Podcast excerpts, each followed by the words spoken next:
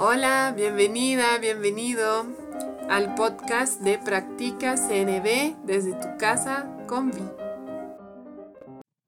Hola, a continuación te voy a leer en voz alta una joya de conexión publicada en el sitio web en español de Wise Heart, diálogo consciente y compasivo.com.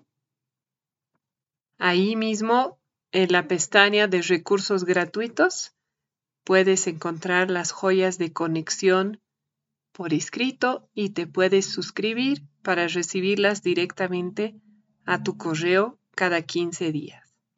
Estas joyas a mí me sirven para entender cómo integrar tanto la comunicación no violenta como el diálogo consciente y compasivo a mi vida diaria. Espero la disfrutes. Hola. Hoy te voy a leer la joya de conexión llamada Para practicar con la ira, publicada en diálogo consciente y compasivo.com el 15 de septiembre 2021.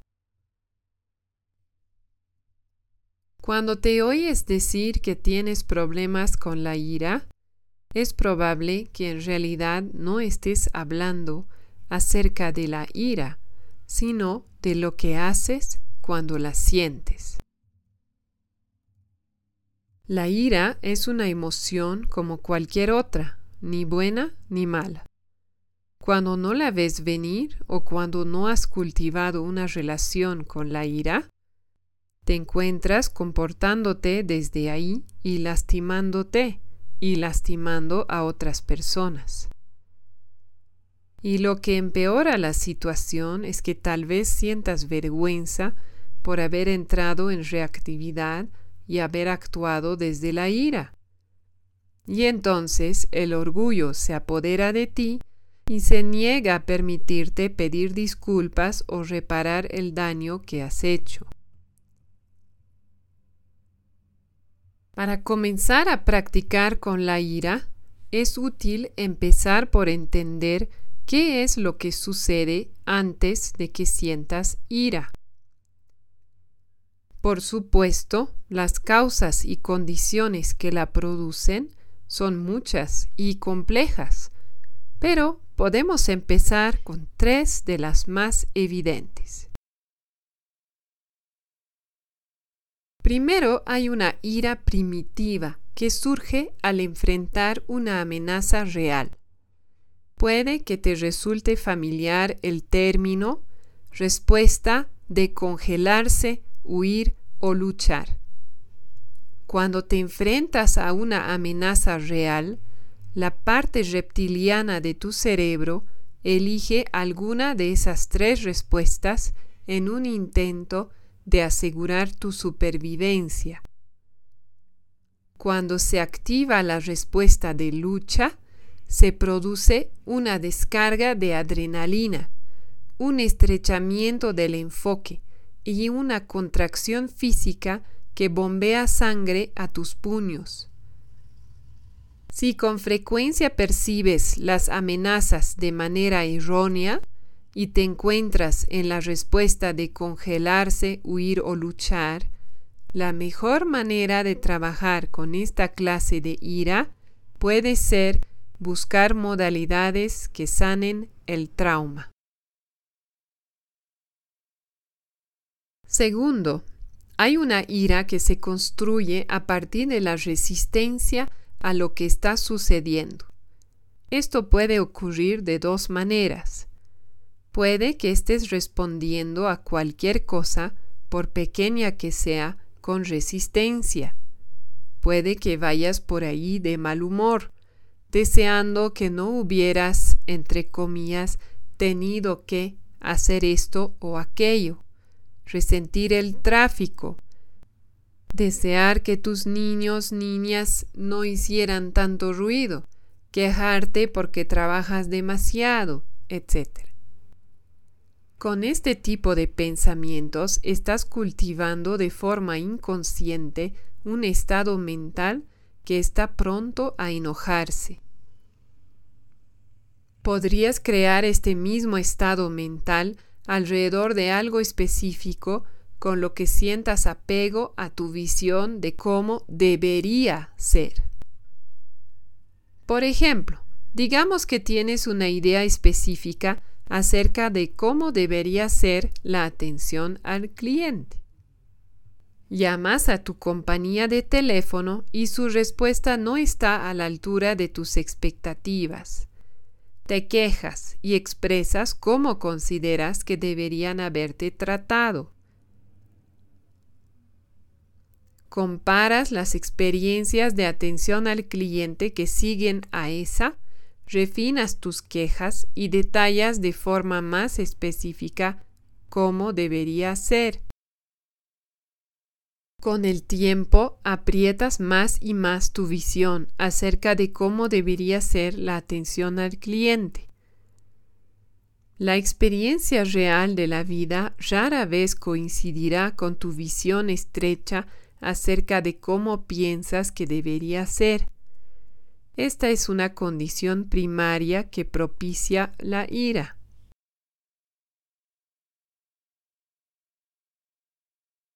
Tercero, hay una ira que surge desde la falta de recursos. Madres y padres conocen muy bien esta ira. Cuando ven una mirada cansada, hambrienta o abrumada en el rostro de sus niños o niñas, saben que se viene una crisis. Cuando te encuentras sin recursos y no puedes enfrentar lo que sigue, la ira aparece para ayudarte a vencer la situación o tan solo para resguardarte de lo que está pasando. Para practicar con estos dos últimos tipos de ira, echemos un vistazo a cuatro prácticas concretas. 1. Cultivar la conciencia. Usa estas preguntas para reflexionar sobre situaciones en las que te enfadaste. ¿Tengo algún estándar o expectativas específicas desde las que me comparo o comparo a otras personas? ¿Cómo me estaba relacionando con la experiencia antes de enfadarme? ¿Me estaba quejando?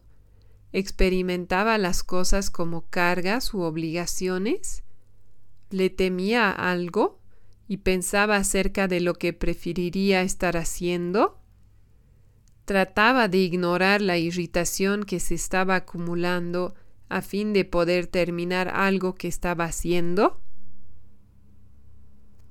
2. Pausar y expandir. Puede ser de utilidad recordar que la ira vive en un continuo, que va desde la irritación ligera hasta la furia plena. Al pausar de manera consciente ante el más mínimo indicio de irritación, puedes cambiar el rumbo. Involucrarte en pequeñas prácticas como cerrar tus ojos por un momento e invitar a todo tu cuerpo a relajarse y expandirse puede despegarte del continuo de la ira.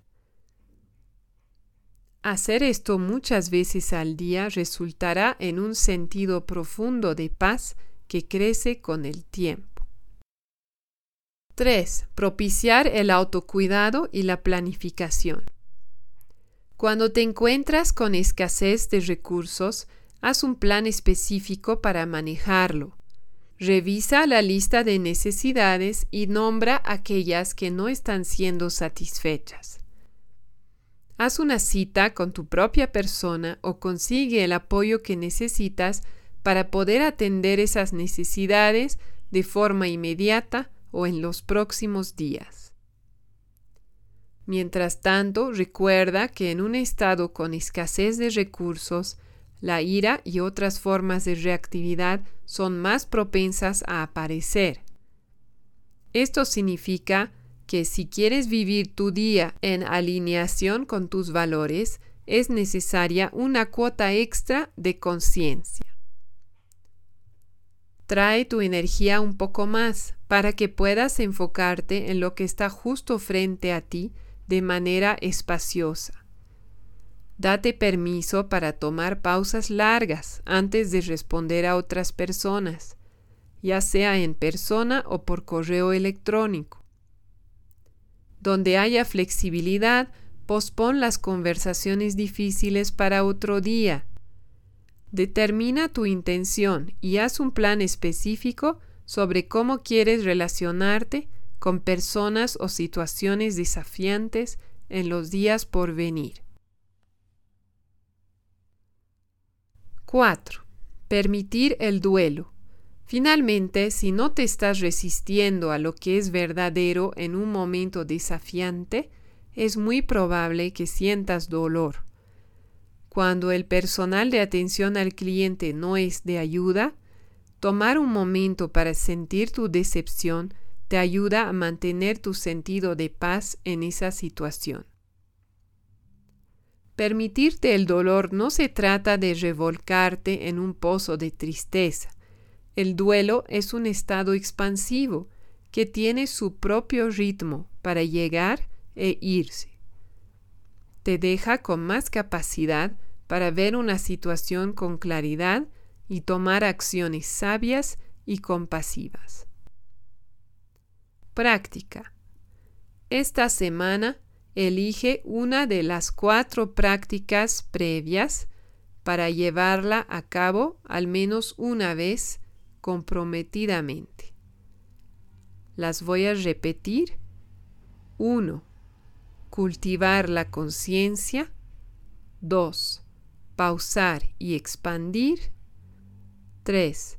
Propiciar el autocuidado y la planificación. Y 4. Permitir el duelo. Gracias por escuchar la joya de conexión de diálogo consciente y compasivo.com. Espero te haya servido. Que tengas un lindo día. Estuviste escuchando el podcast Practica CNB desde tu casa con Vi de Concepto Jirafa.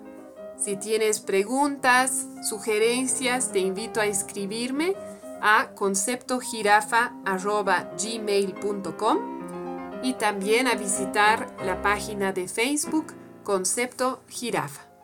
Nos escuchamos pronto.